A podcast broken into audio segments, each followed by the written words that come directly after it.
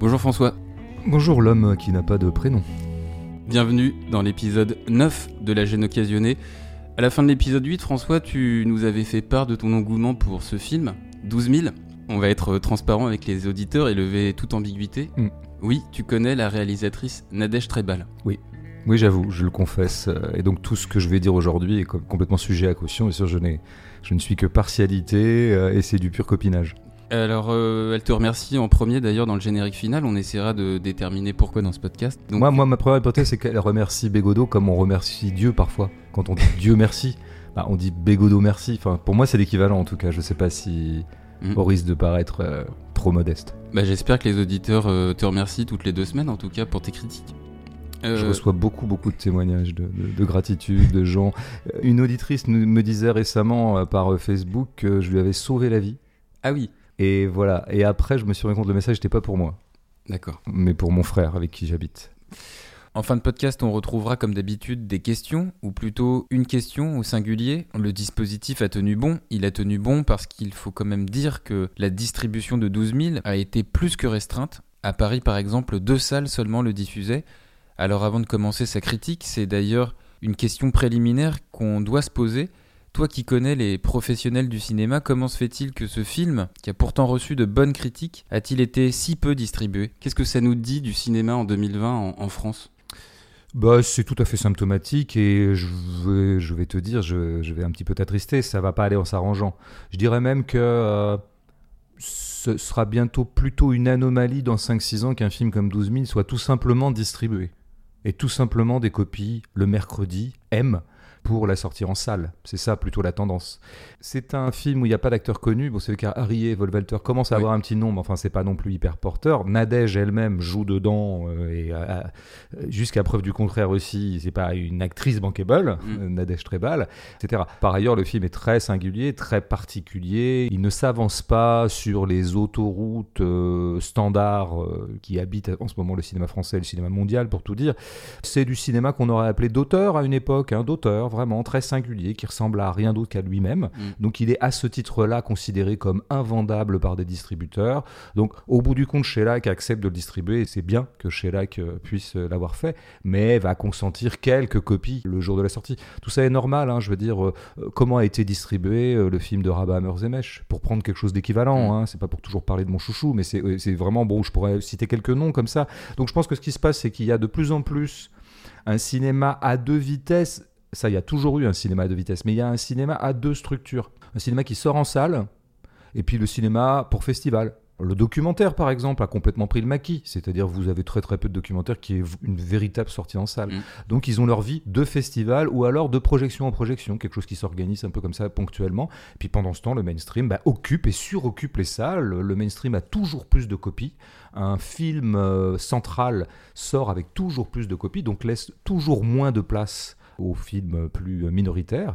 Bon, donc l'écart se fait. Là, je pense que Nadège Trebal a encore joué le jeu, ce que j'appelle moi jouer le jeu du centre, c'est-à-dire qu'elle est allée chercher de l'argent au CNC, qu'elle a eu, il faut le dire quand même, il faut le saluer. du cinéma. Elle a eu une région, la région PACA, mais tout ça, ça fait un petit budget, hein, donc euh, ça a été un peu à l'arrache pour le tourner. Mais c'est vrai que le maillon difficile, c'est le maillon de la distribution. C'est-à-dire qu'en France actuellement, il est, on peut faire produire un film, c'est possible d'aller trouver un peu d'argent.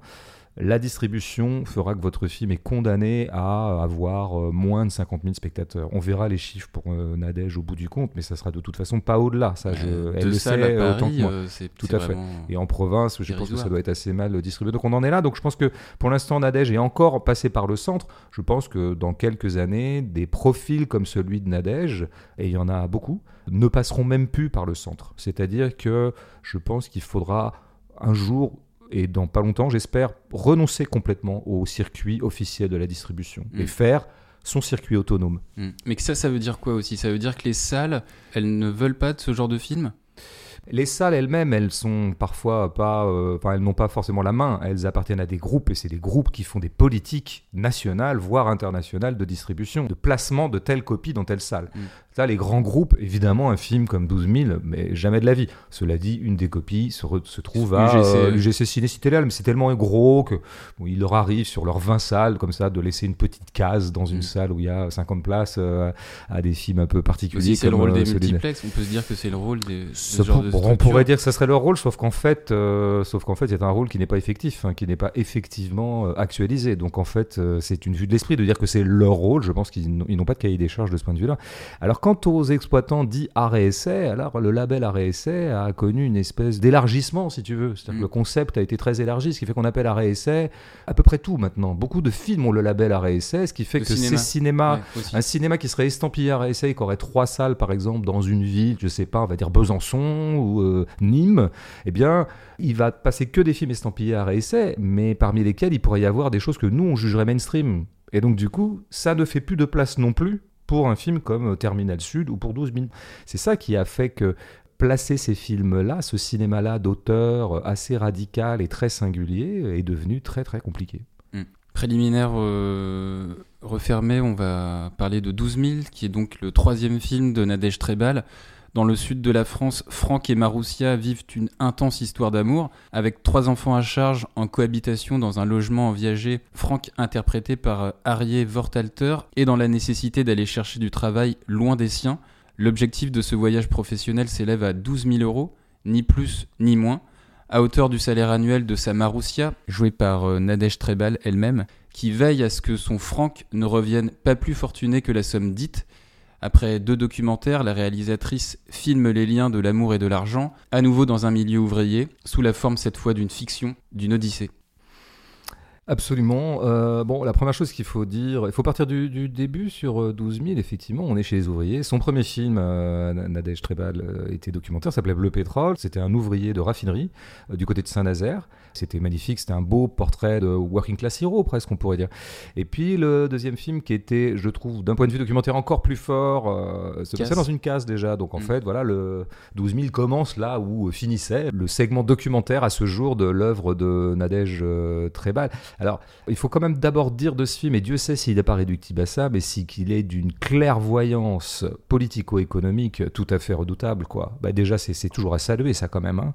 Hein, parce que qu'est-ce qui nous fait vraiment le bilan dans le cinéma français de la situation de la classe ouvrière, la situation du prolétariat, la vraie situation, hein, pas d'aller chercher des gens qui sont des clochards ou qui sont des invisibles et euh, avec lesquels on va faire euh, un scénario de réhabilitation ou un scénario édifiant ou un scénario euh, que j'appelle de lessiveuse, moi, où il s'agit de nettoyer les pauvres. Mm. Euh, c'est pas ça. Là, c'est vraiment de voir comment ça marche en ce moment le prolétariat, on va dire occidental, européen, français en l'occurrence.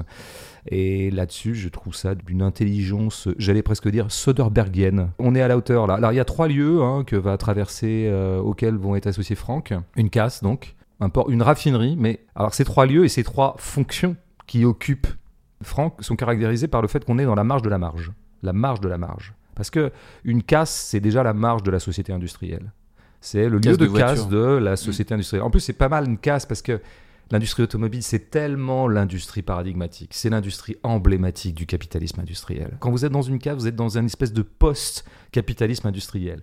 Parce que celui-là, c'est, comme on sait, délocalisé en Asie, entre autres et qu'en France, on a désindustrialisé très largement, donc on se retrouve, nous, avec des casses. Mais alors attention, Franck, il n'est même pas dans la casse, il n'est même pas salarié de la casse, où il s'agit simplement d'aller récupérer des pièces d'auto, mm. comme si on avait démembré l'industrie, comme on a démembré la classe ouvrière, donc il reste plus que des pièces. Bah lui, il est, il est même pas salarié de la casse, il est en marge de la casse et il fait du trafic, indépendamment. D'ailleurs, c'est le début du film, c'est le prologue, mm. il se fait euh, bannir par les ouvriers qui, eux, sont les ouvriers officiels de la classe, parce que lui, euh, finalement, en faisant de la contrebande, en quelque sorte, de mm. pièces, il fait presque du dumping, quoi. En fait, il fait baisser les prix. Ce qui est tout à fait compréhensible, hein, je veux dire. Bon. Et alors après, il a donc euh, un plan pour travailler dans une raffinerie évidemment sur le mode intérimaire. Donc là, on est déjà dans la marge d'un travail normal. Et lui, ben, même intérimaire, on va lui refuser. C'est-à-dire qu'on a une scène qui est vachement bien hein, dans sa captation sociale. On voit bien qu'on est revenu quand même au travail à la tâche. Hein. Je veux dire, on est revenu au marchand de travail du 19e. C'est ça la grande boucle du capitalisme, c'est qu'il est revenu à son origine. Et donc, on va tous les matins essayer d'aller euh, quémander du travail. Et puis là, ben, le pauvre Franck, ben, il n'y en a pas pour lui parce que bon, ça se réinvente tous les matins, etc. Donc, il se met à faire quoi? De la contrebande, de cigarettes. Enfin, il zone, il zone dans les marges de la raffinerie. Quoi. Même chose dans, la, dans le troisième segment. Il va usurper un travail de vigile. Alors le vigile, on l'a beaucoup vu dans le cinéma euh, social contemporain, et c'est bien normal, on le voyait très bien dans la loi du marché par exemple, parce que c'est vrai que c'est fort le vigile, on sait qu'il y a beaucoup d'ouvriers qui sont devenus vigiles. Euh, C'est intéressant de vigile parce que d'abord, quand vous êtes vigile, vous passez du côté du garde-chourme, quoi. Vous êtes passé du, du côté où vous, êtes, bah oui, vous produisez plus de marchandises, maintenant vous les gardez, vous les gardez contre les voleurs, contre les bons. Vraiment, vous êtes devenu un chien du capital, comme on dit, ou un suppôt de je sais pas Mm. quoi. Bon. Et en plus, bah, ce qui est encore plus pathétique dans ce rôle de vigile, c'est que vous faites rien. Vous vous servez plus de vos mains, vous fabriquez plus rien. Franck se retrouve à usurper un poste de vigile. Simplement, lui, il va le pratiquer sur le mode illégal. Et c'est ça qui va le sauver. Là, je viens de décrire vraiment la, la capacité de constat social du film, qui, à mon avis, le justifie presque. Justifierait déjà à lui seul le film. Mais il se trouve qu'il y a beaucoup plus dans ce film, Mm. parce que, comme tu l'as un peu dit, le personnage Franck notamment, mais Maroussia aussi, mais Franck, ne fait pas que subir sa situation. Il n'est pas qu'un pion de l'élément social. Et d'ailleurs, euh, pour commencer sur ce truc-là, avant d'aller plus loin, le simple fait qu'il usurpe le rôle de vigile, c'est qu'il se donne à lui-même son propre emploi. C'est-à-dire qu'il n'attend pas que le marché veuille bien lui accorder pitance, aller quémander du travail, et que le marché veuille bien nous l'accorder, hein, dans ce rapport de condescendance féodale. Bah lui, il s'octroie son emploi. Il va devenir vigile par son seul décret. Ça, c'est déjà bien, c'est une reprise d'autonomie. Et en plus, il va pas pratiquer le vigile tel qu'on lui demande de le pratiquer, tel qu'en fait, il va le pratiquer sur le mode de la contrebande. C'est-à-dire qu'il va organiser tout un trafic en complicité avec euh, de la- la- les, les Amazones, comme Les les, Amazones. Nadège, et leur Mm. chef, euh, qui j'ai oublié son prénom dans le. Ouais, elle s'appelle Romane, euh, jouée par Liv Anneguier. Voilà, donc euh, ça c'est le premier élément de retournement de ce qui serait un pur naturalisme qui nous montrait quelqu'un qui ne serait que le produit d'une situation économique. Il y a quand même un moment où nos personnages, ils inventent leur situation, et, hein, ils reprennent le dessus. Et je Mm. pense que c'est ça le mouvement original de ce film, c'est que on a affaire quand même à des personnalités qui à un moment vont écrire eux-mêmes leur scénario.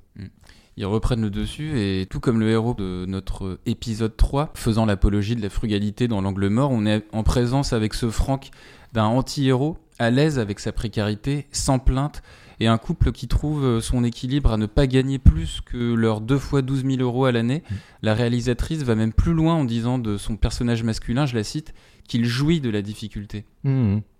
Ben voilà le grand retournement, euh, sachant que le film arrive à maintenir les deux, et c'est ça qui est bien, c'est qu'il arrive à être à la fois très très bon pour nous décrire en quoi Franck est pris, est pris dans une situation qu'il n'a pas choisie, Mm. et très très bon pour ériger Franck en héros qui invente ses propres règles. Et Maroussia aussi. hein.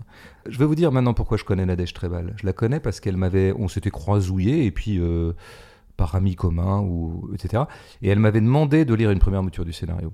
Et puis, bah voilà, du coup, j'ai trouvé ça euh, assez génial tout de suite. Et je reconnaissais que c'était un grand scénario au fait que, euh, et qu'il y avait là une, une réalisatrice qui avait vraiment une singularité, c'est que je comprenais pas tout. Il y avait des choses qui m'échappaient, alors que l'univers m'était plutôt familier. C'était des thématiques qui étaient approchantes de mes petites thématiques à moi, bon, la classe ouvrière, etc. Et je me souviens même l'avoir presque vu comme objection, euh, parce que Nadège me demandait mon avis, du coup, pour réécrire comme ça amicalement. Et, et je lui disais, mais tu vois, il y a un truc qui est pas clair au début sur la raison pour laquelle Franck se barre. Il y a un truc qui est pas clair. Et ça, il faut que tu le muscles un peu, lui disais-je. Tu vois, il faut que tu muscles. Eh bien, je lui demandais quelque chose qu'elle a bien fait de pas faire. Parce Oui. que dans le départ de Franck, il y a justement un angle mort. C'est vachement intéressant que tu aies reconvoqué ce concept. C'est-à-dire que entre sa situation sociale et le fait qu'il choisisse de partir, il n'y a pas un rapport strict de cause à effet nécessaire. Il y a une valeur ajoutée, il y a un plus, il y a un supplément, il y a un angle mort, il y a un delta ou un angle alpha, comme dirait Lordon. C'est-à-dire que il pourrait très bien rester. D'ailleurs, Maroussia lui propose des De plans. un, euh, un quatrième enfant pour toucher un peu plus d'allocations pourrait familiales. faire, voilà, elle pourrait garder plus d'enfants. C'est pas faire plus d'enfants parce Ah qu'elle oui, les garde. pardon, hein, elle oui, gardée, oui. pardon, Oui. elle nourrice. Elle ce qui ce qui- pour moi. C'est plus facile de garder des enfants que d'en faire. En Mm. tout cas, ça prend moins de temps, donc je trouve que c'est un meilleur plan. Euh, mais euh, donc, il y a dans son impulsion un flou artistique, et je pèse mes mots. Et c'est ça que je reprochais à Nadège dans sa première bouture de scénario, et c'est ça qu'elle a bien fait, parce que c'est ça qui fait la singularité de ce film, c'est qu'on ne comprend jamais exactement les motivations des héros, et surtout pas de Franck. Alors, Maroussia peut, à juste titre, le soupçonner d'un truc, c'est que il étouffe. C'est le syndrome Ulysse, quoi. Mm. C'est-à-dire, j'étouffe dans la conjugalité, une pseudo-conjugalité, en tout cas dans la cohabitation avec une femme. Mm. J'étouffe dans ce petit appartement, j'étouffe dans cette vie, j'étouffe dans le côté père, euh, enfin qui n'est pas encore, parce que voilà, il a, il a- ils ont une fille, mais c'est la fille de Maroussia et pas de lui, et, il ne l'a pas encore reconnue. Il aurait besoin, comme parfois ont les hommes, des espèces de moments nomades pour mieux peut-être revenir au foyer. C'est syndrome Ulysse, mais il n'y aurait pas que ça. Peut-être qu'il a tout simplement le feu au cul. hein, peut-être Oui, qu'il a envie. euh, bah oui, bien sûr, c'est ce ce qui est suggéré par ce- euh, bah, Maroussia, tout, oui, tout à fait. La, la- la- celle qui est jouée par François Françoise Lebrun. Mm. Donc c'est tout ça, et peut-être que Franck ne s'appartient pas lui-même, mais en tout cas, voilà. Et alors, où c'est tordu aussi, c'est le pacte entre eux. Et là, vous voyez bien qu'on n'est plus dans des lois économiques objectives et extrinsèques qui pèsent sur les personnages, on est sur des personnages qui se donnent à eux-mêmes leurs règles. Et c'est ça qui préside au scénario, et c'est ça qui préside au titre. Les 12 000, Premier élément du pacte, il faut que je gagne un peu plus que toi. Deuxième élément du pacte, Maroussia lui disant pas du tout, tu vas ramener que 12 000 et ça sera complètement égalitaire. Et dit-elle, parce que c'est pareil, elle, elle dit, on continuera à bien faire l'amour s'il y a de l'égalité entre Mm. nous. Idée originale, idée qui n'est pas Idée exactement, je dirais, dans les standards du féminisme. Mm. C'est une idée parfaitement féministe puisque c'est Mm. une revendication d'égalité. Enfin, c'est pas tant que je veux qu'on gagne l'un et l'autre autant à titre de pulsion égalitaire politique, c'est parce que je pense que c'est le meilleur calcul érotique. Que ça, c'est discutable. hein. Euh, L'expérience de chacun n'est pas obligé de coller à ce genre d'imaginaire ou à ce genre de montage mentaux que font Maroussia et Franck. Mais c'est super intéressant et c'est bizarre. Et c'est ça qui fait que le film euh, a quelque chose. Parce que quand il revient avec plus, il y a cette scène géniale Mm. Où, bon, quand même, on se dit retrouvailles. Avec plein de billets euh, sur sa blouse, il dans est- sa blouse. Voilà, il, il est évident qu'ils ont envie de se jeter l'un sur l'autre parce qu'on a bien vu qu'entre eux, il y avait quelque chose de puissamment érotique. Bon, eh bien, Maroussia, alors qu'elle semble dans un premier temps euh, être un peu affolée par tous ces billets, affolée par à la fois la combinaison d'ouvrier, l'ouvrier lui-même, le corps, la promesse sexuelle de score et le fait que ces billets soient dans la combinaison, on est vraiment dans un truc bon. Et bien quand même elle refuse, pourquoi? Parce qu'il a ramené plus. Mm. Donc il a trahi de pacte. Et s'il a ramené plus, c'est attention, il a pris plaisir à gagner de l'argent, alors qu'en fait c'était pas ça. Et ça, elle trouve que c'est ça. Elle dit cette phrase géniale, éminemment brechtienne.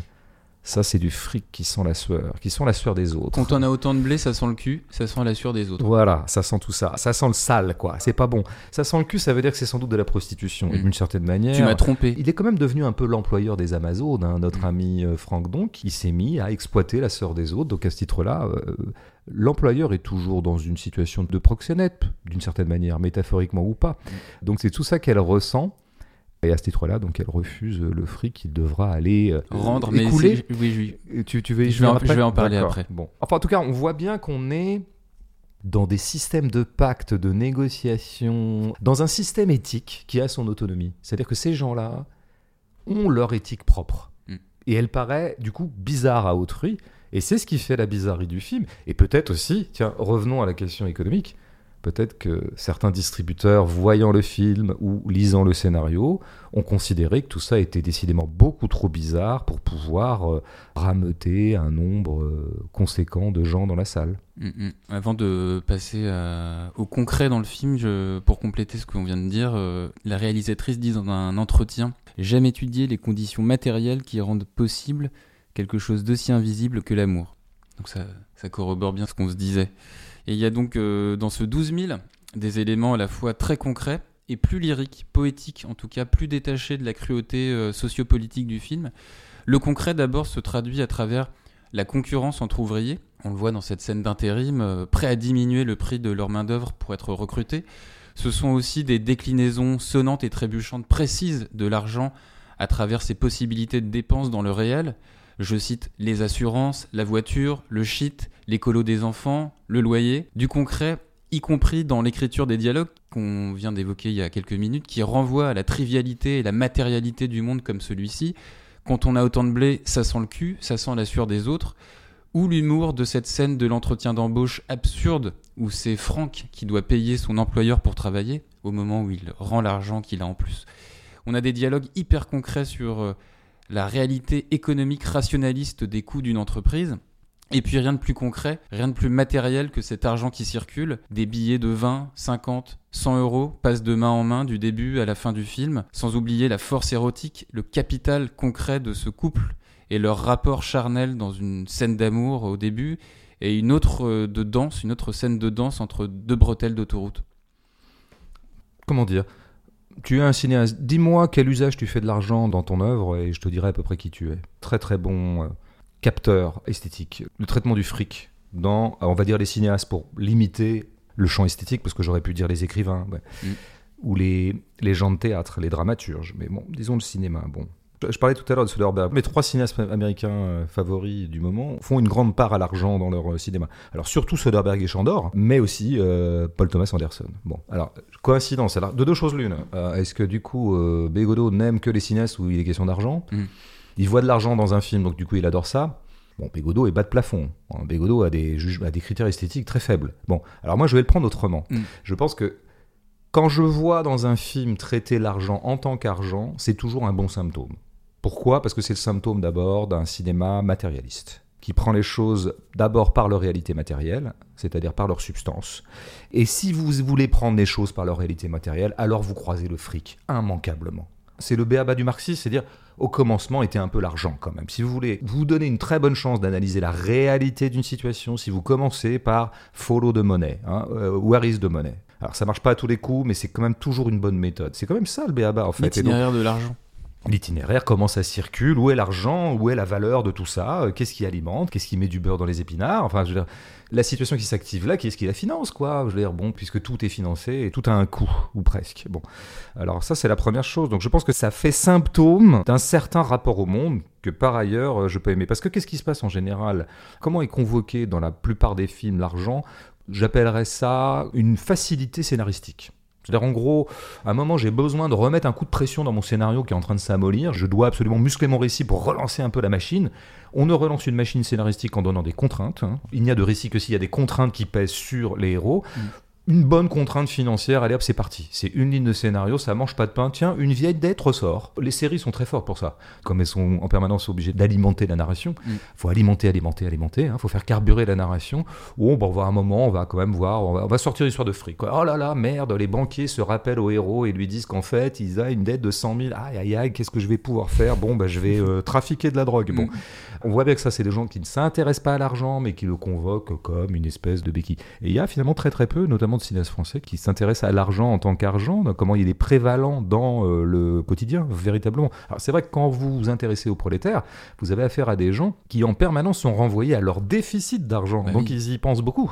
C'est une obsession Et chez donc, eux. bah, tout à fait. Le mot d'obsession est un peu déplacé. Ils sont pas obsédés par l'argent. Je dirais que plutôt- Malgré eux. c'est plutôt l'argent qui est obsédé par les faire chier, quoi. Je veux dire, c'est le capitalisme qui est absolument obsessionnellement, euh, je veux dire, désireux d'aller en permanence faire chier Mm, les pauvres et les ramener à leur situation économique, hein, si je peux me permettre. Ça change un tout petit peu la, la perspective. Bon, moi, je pense que ça permet d'avoir un film qui a du plomb dans la cervelle, quoi. C'est-à-dire qui a les pieds sur terre, euh, qui est bien structuré, parce qu'il prend toujours les choses par le concret, comme tu l'as dit, par le trivial. Et puis, bien sûr, euh, entre les prolétaires, c'est la guerre, bien sûr. C'est la Mm. dissémination absolue des prolétaires. Donc, en fait, tous, ils négocient les uns avec les autres. Tous négocient. Franck négocie des clopes avec les autres ouvriers. euh, et il négocie parfois des clopes qu'il achète lui-même, les clopes qu'il revend. Même avec son coloc euh, Yanis, avec qui il y a une fraternité qui se met en place. Et bah, quand même, il y a de la négociation aussi. Tu vas aller voir ma mère, tu vas lui filer ce fric-là. Ouais, mais combien tu me donnes? Bah, Je te donne ça. Bon, bah oui, oui, quand vous êtes euh, pauvre, quand vous êtes dans le besoin, quand votre survie, euh, disons, se décide presque au jour le jour, vous considérez qu'un sou est un sou, quoi. Vous faites gaffe avec la thune. Alors, ça, ça serait l'aspect très matérialiste du film, mais comme d'habitude, il a une double épaisseur. Il a une épaisseur qui ouvre un peu plus le champ mental des choses, enfin qui les rend plus improbables. C'est qu'à la fois un sou est un sou, puis en même temps un sou n'est pas un sou. C'est-à-dire qu'on sait bien qu'un billet, par exemple, c'est rien. C'est de la confiance en fait. Ben, c'est de la confiance, comme disent très bien nos amis libéraux et banquiers. Mais oui, non, mais je veux dire, on sait bien qu'un billet en soi n'a aucune valeur, c'est du papier. C'est donc un certain nombre de processus mentaux et tout à fait performatifs qui font la valeur d'un billet. Bon, ben alors du coup, ça vous laisse une marge de scénario et de psychologie d'une certaine manière. En fait, je pourrais dire qu'il y a une espèce d'épaisseur fétichiste du fric dans le film. Mm. On voit qu'à un moment, il n'est pas simplement bah, une valeur qu'on se transmet pour pouvoir survivre. C'est qu'à un moment, les billets, et d'ailleurs les billets, on n'arrête pas d'en voir partout. J'ai dit tout à l'heure à quel point la scène où Oui. euh, elle sort les billets de la combinaison, c'est super érotique, mais il y en a tout le temps. La liasse de billets, d'ailleurs, qui n'a pas été érotisé une fois dans sa vie par une liasse de billets Je veux dire, euh, au cinéma, on en a vu des liasses de billets, on a vu des mallettes pleines de billets, on a adoré ça. On a vu des scènes de films où parfois il y a des il y a une pluie de billets qui Oui. s'abat sur des gens plus ou moins bien heureux ou plus ou moins pas heureux. Chandor en jouait beaucoup dans Triple Frontière, là où il il se balade avec du fric partout à travers l'Amérique du Sud pendant euh, une heure et demie.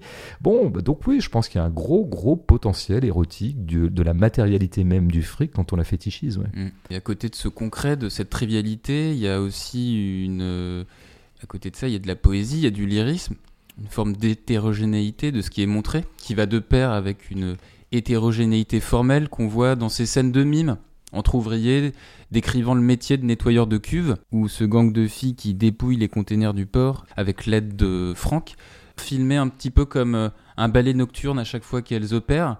Et puis il y a aussi cette scène au début où le couple est filmé de face avec un flou net à chaque fois que chacun d'eux prend la parole, comme si l'un et l'autre prenaient acte de l'éloignement à venir par la pensée, une mise à distance des personnages par la forme au moment de prendre la décision de se quitter. Qu'est-ce qu'on peut dire de cette euh, hétérogénéité formelle, indépendamment aussi de la scène de danse au milieu du film, euh, assez lyrique? On avait parlé d'hétérogénéité à propos de Martin Eden, auquel on pense quand même un peu hein, euh, quand on voit Franck évoluer. C'est Mm. pas complètement saugrenu comme rapprochement. Il y aurait plein de trucs à dire. Là, je pense qu'on n'a pas exactement affaire à la même hétérogénéité, mais euh, là, il y aurait, euh, moi, ce que j'appelle l'impureté, ce qu'on a longtemps appelé l'impureté dans la tradition qui est du cinéma, c'est-à-dire entre, comme tu l'as dit, hein, le bas et le haut, le trivial et le plus romanesque. euh, c'est-à-dire que le, film maintient tout ça et souvent dans le même plan. Ça, il faudrait être précis là-dessus. Mm. Comment tu prends le plan de base du film, ce qui est très frappant souvent dans le film, c'est que, comment dire, elle filme de loin, par moment. Par exemple, la scène où Maroussia retrouve euh, Franck en bord d'autoroute, là, euh, où ils vont se mettre à danser plus tard, ils ont d'abord un dialogue, hein, un dialogue pour dire oui, alors non, mais allons à l'hôtel, non, non, on n'y va pas, etc. Bon. Et la caméra est loin, hein, c'est une espèce de longue focale. Quoi. Bon. Donc il y a une certaine distance. On n'a pas affaire à du naturalisme immersif. Il y a parfois cette idée que le naturalisme, c'est une espèce de non-forme. Les Dardennes, par exemple, font ça, même si au bout du compte, c'est très formel, les Dardennes. Mais vous savez, il y a- le côté, bon, alors euh, on filme des pauvres, donc on va mettre une caméra à épaule, et puis on va être en plein dedans, quoi. on va être dans la situation des pauvres, etc. Là, pas du tout. hein. On est très à distance tout le temps.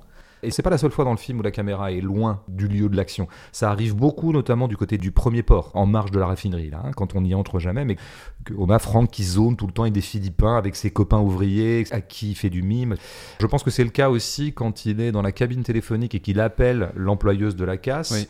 et qu'après il sort de la cabine, c'est un plan que j'adore, il sort de la cabine au bout d'au moins 5 ou 6 minutes de parlementation euh, au téléphone, parce qu'il essaie de, il essaie De de la convaincre. convaincre de créer un emploi Mm. pour lui. Puis après il sort, il prend son vélo dans mon souvenir, Ouais. il est sur fond d'eau, et puis il y a du vent, et tout ça a été fait en un seul plan. Alors un petit point sur le, le plan unique, pour rendre compte d'une scène. Si vous filmez une scène selon un seul point, c'est-à-dire qu'il n'y a pas de coupe, alors, on peut appeler ça un plan séquence d'ailleurs si on veut, mais même si le plan est fixe, parce que visiblement Sam Mendes n'a pas compris. Dans On- 1917 Je pense qu'on en reparlera la prochaine fois, parce que je l'ai vu. Voilà. Non, parce que maintenant, les gens pensent vraiment que plan séquence, c'est quand ça bouge. hein. Euh, voilà. Mais non, un, un plan fixe long, c'est un plan séquence. Si la séquence est embrassée par un seul plan, c'est un plan séquence. Donc là, elle fait des plans séquences. Donc qu'est-ce que ça veut dire filmer une séquence en un seul plan? Ça veut dire que vous imposez un point de vue. C'est-à-dire que vous rendez tangible aux yeux du spectateur que la scène est vue depuis un point. Et donc que tout simplement, elle est vue. C'est-à-dire qu'elle est regardée. C'est-à-dire que Nadège Trebal regarde ce qu'elle filme. Et nous, les spectateurs, nous sommes invités, non pas à voir défiler des choses, comme c'est le cas dans le Mendes, mais à regarder des choses. Bon, pour en revenir à ce que tu disais, je pense que tout ça, ça crée un dispositif théâtral. Là, par exemple, la scène que je viens de décrire, on est à l'extérieur, on est vraiment dans le réel. Voilà, il y a du vent, il y a tout un tas d'éléments de réel très tangibles et très substantiels qui ne font pas du tout théâtral, parce que quand on dit en général que une esthétique théâtrale au cinéma, c'est quand il y a une impression de confinement et de hors-sol, de réel sous cloche. Là, pas du tout. C'est du réel vraiment euh, à ciel ouvert, ouais. euh, ouvert aux quatre vents. Mais le protocole même de filmage constitue un point de vue qui est celui du spectateur de théâtre. C'est quoi un spectateur de théâtre? C'est quelqu'un qui n'a qu'un seul point Oui. depuis quoi voir Mm. euh, ce qu'on lui offre euh, sur le plateau. Je crois que l'opération du film, c'est d'être à la fois très concret sur la situation des gens et en même temps de ne cesser d'essayer de les relever dans un langage un peu euh, discutable et bourgeois, on pourrait dire, de leur redonner leur dignité. Moi, je dirais tout simplement leur maintenir leur verticalité. Leur verticalité. D'ailleurs, c'est une scène où ils sont debout tous les deux et ils se tiennent. Ils se tiennent l'un en face de l'autre. Tout le film formalise beaucoup les choses protocolise énormément les choses. C'est là qu'il il fuit le naturalisme. Il y a vraiment un goût pour la protocolisation des corps qui s'auto-ritualise d'une certaine manière, qui s'auto-théâtralise et qui se constitue, qui se donne à eux-mêmes une forme. On essaie de conjurer l'informe que le capital essaie de donner à nos vies.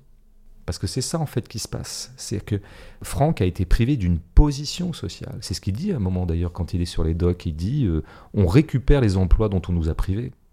Nous nous approprions un travail dont on nous a privé, on nous a exproprié de notre propre travail. Et donc c'est quoi un travail? C'est quelque chose qui tient un corps, qui lui donne une position, qui lui donne des gestes précis. Voilà, il y a des protocoles de travail. C'est de ça que la classe ouvrière a été privée, occidentale. Franck récupère ça en se redonnant lui-même un emploi, comme on l'a vu.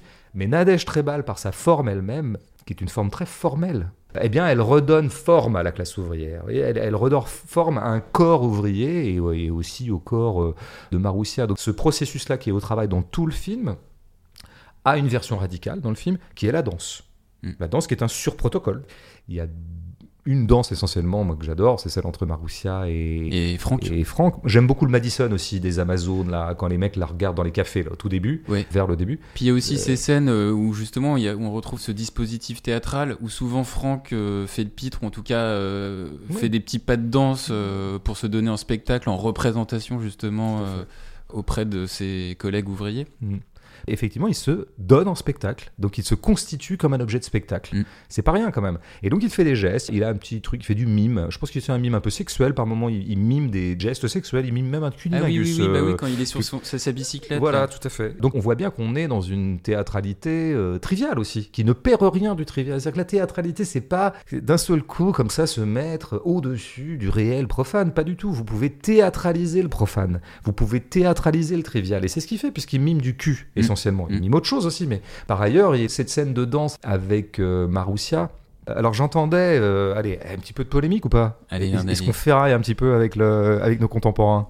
On est à domicile, donc tu peux y aller. Allez, alors, chef-d'œuvre vendredi dernier à la dispute de France Culture, que j'écoute tout le temps, avec des éminents euh, critiques, un présentateur qui pourrait être précieux n'en est pas moins snob, mais j'aime bien cette émission, il y a souvent de la qualité. Là, je suis très surpris grande baisse de régime de Muriel Joudet et Lucille Como, qui d'habitude sont très intéressantes, là, et n'ont pas compris le film, elles n'ont pas saisi sa puissance, notamment sociale. Mm. Et surtout, elles le reprochent toutes les deux que, oh là là, il y en a marre de tous ces films qui se bouchent le nez un petit peu en filmant des pauvres, qui refusent leur propre naturalisme et qui s'empressent de faire danser les pauvres, quoi, comme s'il fallait un petit peu exorciser le côté prolétaire du prolétariat, quoi. Je résume un peu leur pensée, mais c'était vraiment, je pense que je suis pas complètement fidèle. Bon, bah, regardons la scène de danse, euh, les amis Lucille et Muriel. Regardons la scène de danse, regardons là. Ne nous contentons pas d'une idée, ah là là, ça danse, donc en fait, ça rappelle les invisibles. Premièrement, le son de cette scène, c'est quoi? C'est le son des camions derrière. Mm. Donc ça danse, mais sur fond de camion, à côté d'une autoroute. Elle a retiré les cigales d'ailleurs. Oui, mais très bien, elle a bien fait.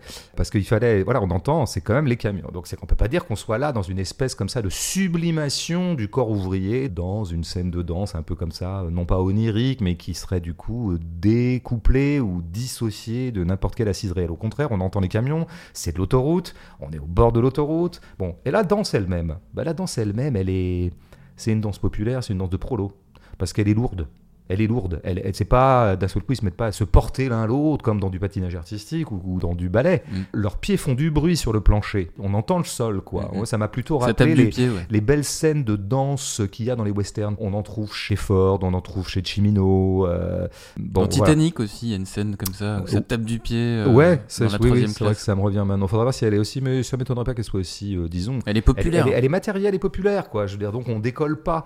Puis en plus cette scène, elle sent le cul puisque ils dansent en lieu et place du rapport sexuel. On ne peut mm. pas dire non plus que d'un seul coup, on ait, on ait envie de les rendre plus aristocrates qu'ils ne sont. C'est beau, en plus, c'est une danse qu'ils décident eux-mêmes de faire, qui est un peu leur danse à eux, parce qu'il y a une danse auto-constituée. un chorégraphe est intervenu sur le tournage, mais ça, je m'en fous. Mm. Comment dire? Il ne s'agit pas de quitter le réel, il s'agit de le ritualiser. Voilà. C'est pas la même chose, ritualiser le réel en maintenant le réel en tant que réel. Et c'est ce qui se passe à chaque fois que euh, Nadège, dans sa façon de filmer, a des poussées théâtrales, euh, notamment, euh, voilà, quand les Amazones sont en train de voler et qu'on a ce plan magnifique et plan, donc, point de vue unique, plan fixe, sur les trois containers qui sont ouverts, deux euh, au-dessus d'un ou l'un vers je sais plus, et qu'on voit les Amazones en train de s'activer euh, pour euh, dépouiller chacun des containers, bon, bah, elle a choisi d'en faire un spectacle de théâtre, de le théâtraliser plutôt que d'essayer de jouer dans une espèce de réalisme un peu bas de gamme, quoi. de suivre chaque container, plan après plan. Ça aurait été assez facile et, et peut-être intéressant d'ailleurs dans un autre registre plus dardénien ou que sais-je, mais moi, j'aime bien quand un film ne se contente pas de décréter que ce qui serait beau, c'est qu'on rende la dignité à la classe ouvrière euh, ou qu'on rende sa verticalité à un mm. homme qui a été euh, abattu par la situation économique.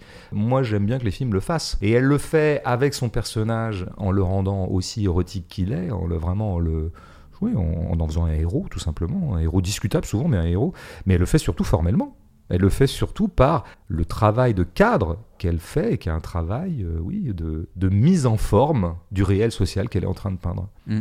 avant de passer à la question de notre auditrice, on va parler un peu de beauté. Le sujet de Nadège Trebal, ce sont aussi ces euh, travailleurs déracinés, déplacés pour subvenir à leur existence. Dans une moindre distance euh, géographique, on a bien sûr donc ce Franck qui part de son foyer à la recherche d'un travail dans sa région, à l'aide de ce plan très sobre de transition où on le voit euh, quelques secondes de face, puis de dos, partir de sa résidence avec son barda. Et c'est Philippin rencontré plus loin dans la narration qui énumère à Franck cette succession de ports du monde dans lesquels ils ont travaillé. D'un point de vue euh, purement esthétique, la réalisatrice confesse dans la lignée de ses deux précédents documentaires que là où les hommes sont le plus mis à contribution dans leur beauté, ce sont les lieux d'industrialisation et d'exploitation. Est-ce que tu as été euh, sensible à cette beauté je pense que de toute façon, euh, moi j'y suis assez sensible. Je pense que les trois films de Nadège Trebal témoignent surtout du fait qu'elle y est sensible et que voilà, ça lui appartient. Chaque euh, artiste arrive avec son, j'allais presque dire, son identité érotique. Mm. Ça, pourrait se ramener fondamentalement à ça, euh, l'univers d'un peintre, l'univers d'un cinéaste, l'univers d'un écrivain, puisqu'on n'écrit jamais contre, hein, il faut le savoir. On ne filme pas contre, on ne peint pas contre, on n'écrit pas contre, on écrit toujours avec, on peint avec, on filme avec. Et donc on filme avec des choses avec lesquelles on a bien envie de passer un peu un moment. Comment dire? Ce qu'un artiste décide de restituer documente toujours, coïncide toujours à peu près, en grande partie, avec ce qui l'érotise dans le monde et dans l'ensemble du vivant. Bon, bah, elle, c'est la classe ouvrière, en tout cas, cette classe ouvrière, prise dans certains gestes, prise dans certaines situations. Peut-être la classe ouvrière nomade, a fortiori, la classe ouvrière un peu comme ça, euh, euh que un certain état du capitalisme a, a, déraciné et a poussé au nomadisme, parce que sinon, euh, je veux dire, elle se serait très volontiers euh, contentée de rester là où elle était. bon, elle met le fric au centre, comme on l'a dit, puis elle met le cul au centre. Hein. il faut quand même le dire. Quoi. Mm. Chaque artiste, je pense, nous propose une espèce de programme érotique. Mm. Alors elle, on peut dire qu'elle le fait au carré, parce qu'elle met vraiment, elle explicite son programme érotique, et elle explicite pour elle la centralité de l'érotisme, puisque la première chose qu'on voit de ce couple, pratiquement, c'est quand même un rapport sexuel. immédiat. Euh, immédiat, pratiquement immédiat. On, on, les connaît à peine qu'ils sont déjà en train de baiser. Ces espèces de chauds lapins. Bon. Euh... Qui demande à l'enfant et à la, vieille dame de sortir. Ouais, alors voilà, bah, tu vois, là on revient à ce que je disais tout à l'heure, c'est-à-dire que, bon, on peut s'arrêter deux minutes sur ces scènes de cul ou pas? Ah, Allez, allez. Euh, parce que quand même, moi, je... Les enfants dans la chambre. J'ai essayé de réfléchir. Les enfants, voilà, mettons les enfants dans la chambre et la vieille. Bon, pourquoi j'aime tellement cette scène? Pourquoi ça m'est apparu comme une des meilleures scènes de cul que j'ai jamais vues au cinéma? C'est qu'il est très très rare qu'au cinéma, on nous propose de suivre un rapport sexuel, de le suivre avec une certaine précision et une certaine crudité, dans les limites de l'acceptable, entre deux personnes qui ont tout à fait l'habitude de baiser ensemble. En fait, c'est très rare. Le rapport sexuel au cinéma, on lui fait une part dans la mesure où c'est souvent le premier parce qu'il scelle une nouvelle étape dans la dramaturgie d'un couple. Première étape, ils se sont croisés. Deuxième étape, ils se sont invités à prendre un verre. Troisième étape, ils sont allés au cinéma euh, voir un film de Skolimowski. Ça, c'est ma vie. Non, les gens, ils font pas ça en général.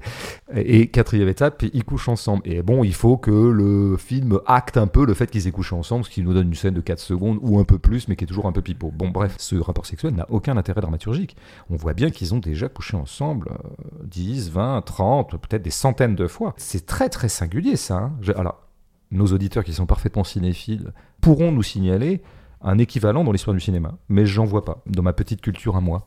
Et justement, on voit un couple qui couche avec ses petites habitudes.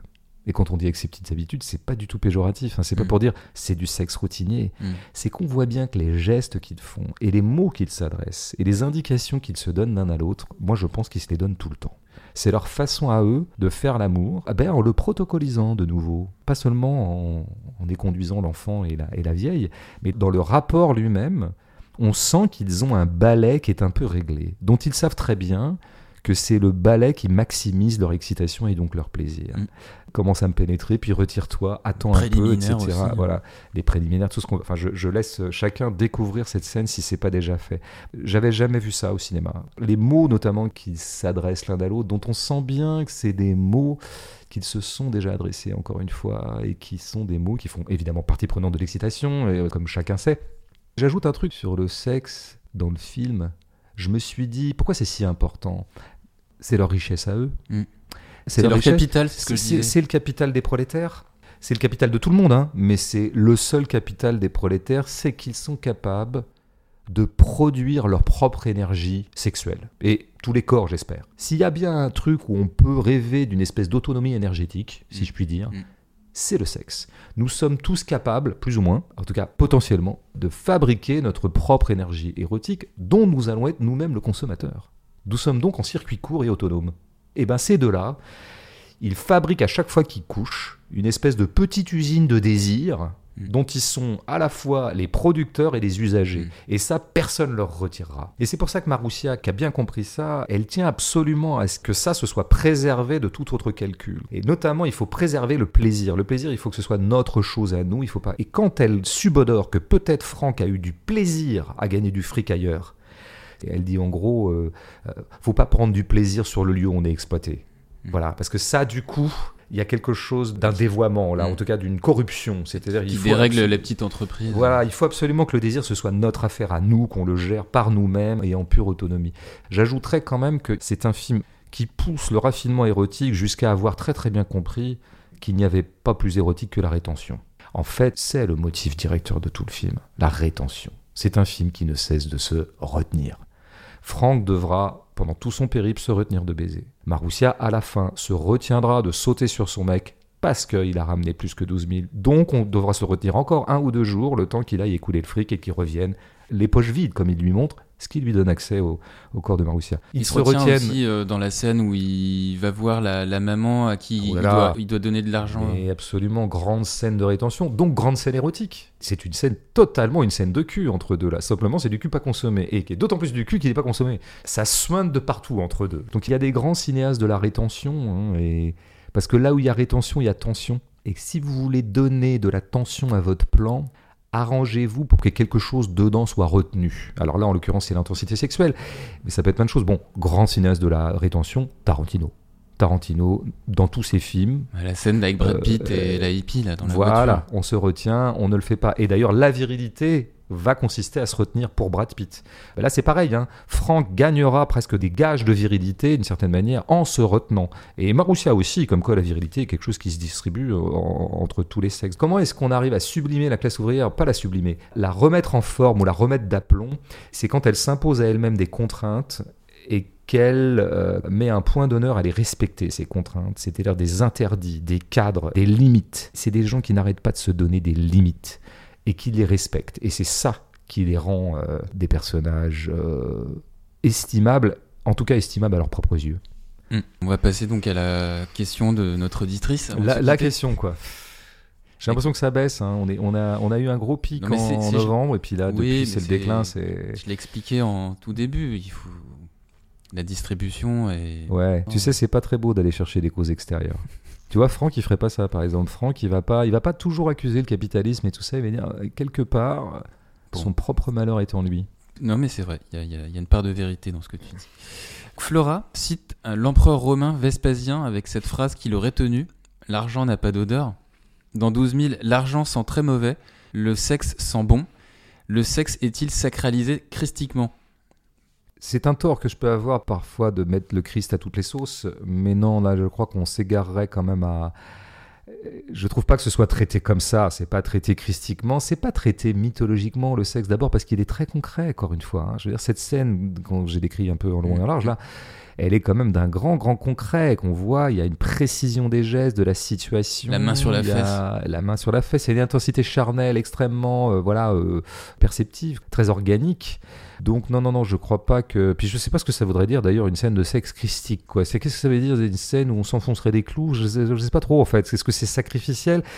Ça serait un petit peu comme, euh, oui, euh, au sens où le sexe dans euh, le fameux film de Lars von Trier, de qui d'un seul coup dont, dont le nom m'échappe. Nymphomaniaque? Non, non, non, non, non, le film beaucoup plus vieux, Breaking the Waves. Ah, Breaking the Waves. Que l'époque où j'aimais pas Lars von Trier et où vraiment ça m'avait beaucoup gonflé moi ce côté sacrificiel de cette femme qui couchait un peu bon bref donc non non je crois pas là ça serait vraiment un écart de langage de, de considérer que en revanche de dire que le cul, le sexe, quel que soit le nom qu'on lui donne, serait absolument central euh, dans la vie et serait peut-être la valeur la plus précieuse à protéger pour ces deux héros, oui. Puisqu'on n'a pas beaucoup de questions de- d'auditeurs, je me permets euh, Bah oui. d'en avoir une. Je me demandais pourquoi euh, Est-ce que le titre 12 000 est- est-il écrit en toutes lettres et non pas en chiffres? Bah, t'as une idée? Pour que ça soit plus concret. Bah, je sais pas si c'est plus concret. Est-ce que les lettres ou les chiffres sont plus concrets Euh, je- Non, mais j'en sais rien moi-même, je sais pas. Je Mais sais non, pas, je, je sais pas, c'est Euh, pour ça que je te demande. Tu vois, on finit, on finit sur un, un grand coup d'éclat conceptuel, là. C'est-à-dire qu'on est vraiment au top. Non, mais je, je crois avoir lu quelque part que Nadège expliquait pourquoi. Expliquait. Euh, non, c'est pas dans le dossier de presse qu'elle le dit à un moment. Ouais. Et j'ai oublié sa réponse, donc j'y renvoie à nos éditeurs que cette question euh, passionnerait. Bah, D'un point de vue strictement marketing, c'est peut-être un tout petit peu plus dangereux aussi d'avoir un, un chiffre, parce que tu sais jamais comment lire un chiffre. Bon, tu sais à peu près, parce que tu sais que 1, 2, 0, 0, 0, c'est 12 000. Oui, oui, oui, oui. mais tu vois, c'est plus. Mm. Il y a plus de distance, je pense. Ouais. Bon, 12 000, quoi. enfin, je sais pas. Je dirais dans un, dans une espèce de bon mot dont j'ai le secret, finalement, les lettres, rien de tel pour mieux déchiffrer. Ça, c'est bien vu. Hein. C'est si bien dit. trouves- hein. Parce que moi, je trouve que c'est élégamment tourné. On dirait du Gabriel Matzneff de la grande époque. Merci François pour cette euh, première révélation de l'année. Merci, euh, l'homme qui n'a toujours pas de prénom. Les gens s'en plaignent, d'ailleurs. des, gens, des gens disent, mais où est passé son prénom? Je révélerai peut-être mon identité un, un jour. Vas-y, tease un peu, ouais, tease, parce qu'avec le nombre d'auditeurs qu'on a, il va falloir qu'on trouve des trucs. là. On se mettrait à poil si c'était visuel, mais on peut pas. Donc, euh, on crée d'autres d'autres pôles d'attractivité. La prochaine gêne revient dans 15 jours. Je sais déjà le film. Tu sais déjà? Ouais, Mais attends, mais je t'ai même pas consulté, ouais, c'est vrai, ouais. faut qu'on se parle un peu avant. Mais je pense que tu vas être d'accord, parce que comme tu ne penses qu'à l'audience, donc aux thunes, euh, c'est un film particulièrement visible qui va être beaucoup oscarisé. Ah, t'en as un peu parlé tout Bah à l'heure. voilà, crois, tu vois. D'accord. Vraiment. En 1917 alors. Tout à fait. Et je pense qu'en plus, notre prochain podcast coïncidera à peu près avec les Oscars, tu vois. Donc on est complètement dans le On est synchrone. dans l'actu. Donc la prochaine gêne dans 15 jours sur ce film de Sam Mendes. Le temps d'aller le voir et puis euh, d'y penser un petit peu. Les 8 épisodes précédents sont disponibles sur les plateformes SoundCloud, iTunes, Spotify, Deezer et Google Podcast. Euh, bah, si vous les trouvez intéressants, partagez-les ou abonnez-vous-y. Vos commentaires sont les bienvenus sur euh, les pages Facebook, Twitter, Instagram, SoundCloud de l'émission ou sur ton blog Odo, François. Salut À bientôt.